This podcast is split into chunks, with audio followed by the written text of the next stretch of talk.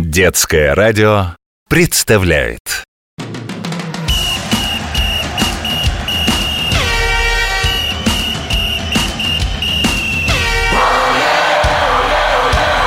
Спортивная программа.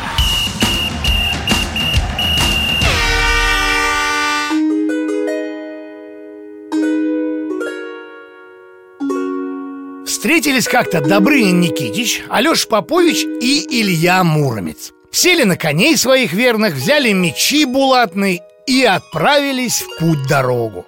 Не было им равных по силе и смелости. Ни один злодей не устоял перед богатырями русскими, а прославились они во веки веков. Нет, друзья мои, это не программа в гостях у сказки. Вы можете сказать, а при чем тут тогда сказочные богатыри? Ну, сейчас узнаете.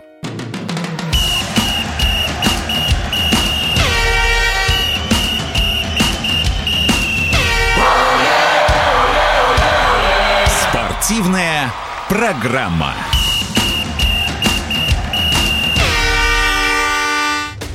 Физкульт, привет, мои юные болельщики С вами Захар, спортивный комментатор детского радио Вот не зря богатырями окрестили самых сильных спортсменов в самом тяжелом виде спорта Имя ему – тяжелая атлетика Сказки сказками, однако и Добрыня, и Алеша, и Илья были вовсе не сказочными персонажами, а самыми, что ни на есть, настоящими – Заглянул я тут на досуге в древние летописи, что с 12 века сохранились. Батюшки, а Алешу-то нашего звали вовсе не Алешей, а Александром. Был он храбрым воином, жил в Ростове Великом и верно князьям служил тамошним. Э, Тугарина змеи, конечно, не встречал, но силой и храбростью своей успел прославиться. Что, Юля, сколько лет на самом деле сидел на печи Илья Муромец? Ну, здесь ответ тебе даже ученые дать не смогут Они до сих пор спорят 30 лет и 3 года для них, понимаете ли, звучит неправдоподобно Зато точно известно, что Илья был отличным военным Обладал силой недюжиной, а ростом был, ну, просто настоящий великан Добрыня же был настоящим добрым молодцем Мастер на все руки, на гуслях играл – пел, крестьянам помогал, ну и сражался отменно, это уж само собой. Вот они, самые известные русские тяжелоатлеты. Сколько сейчас штангу не поднимай, какие рекорды не устанавливай, а все равно Добрынин Никитич самый-самый-самый. Ну, Лен, не знаю, кто бы смог из былиных богатырей стать олимпийским чемпионом. Вот просто не знаю. Думаю, если бы проводились межсказочные Олимпийские игры в Тридевятом царстве, Добрыня обязательно стал бы чемпионом. Но и сейчас я вам ответственно заявляю, не перевелись еще богатыри на земле русской. И сборная России по тяжелой атлетике ого-го какая, с богатой, можно сказать, с богатырской историей.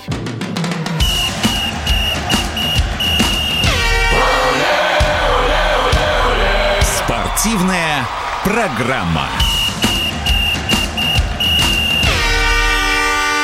На первом чемпионате мира по тяжелой атлетике, где выступали наши богатыри, а прошел он в середине 20 века, мы сразу показали свою богатырскую силу. Завоевали одну золотую, две серебряные и две бронзовые медали. Удивительный по тем временам результат. Спустя немного времени знаменитый советский тяжелый атлет Юрий Власов стал первым нашим чемпионом Олимпийских игр в тяжелом весе. Журналисты писали, что тяжеленная штанга буквально летала у него в руках.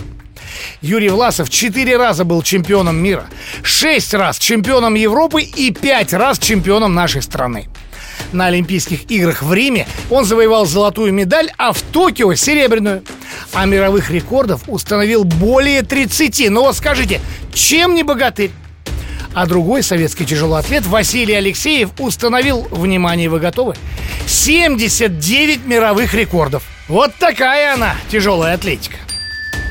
Ну да, Коля, есть и смешное в этом виде спорта. Вот если интересно, ты посмотри на фотографии лиц богатырей, которые делают фоторепортеры.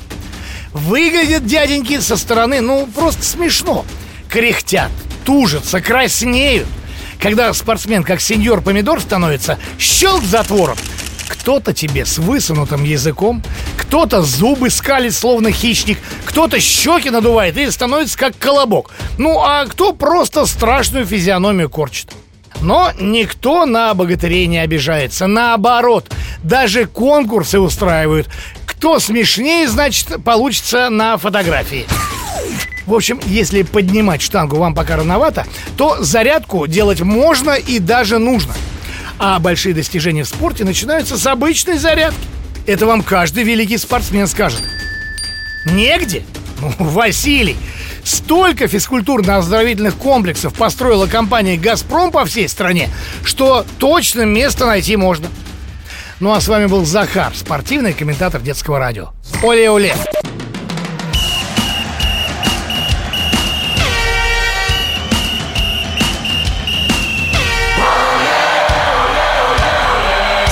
Спортивная программа.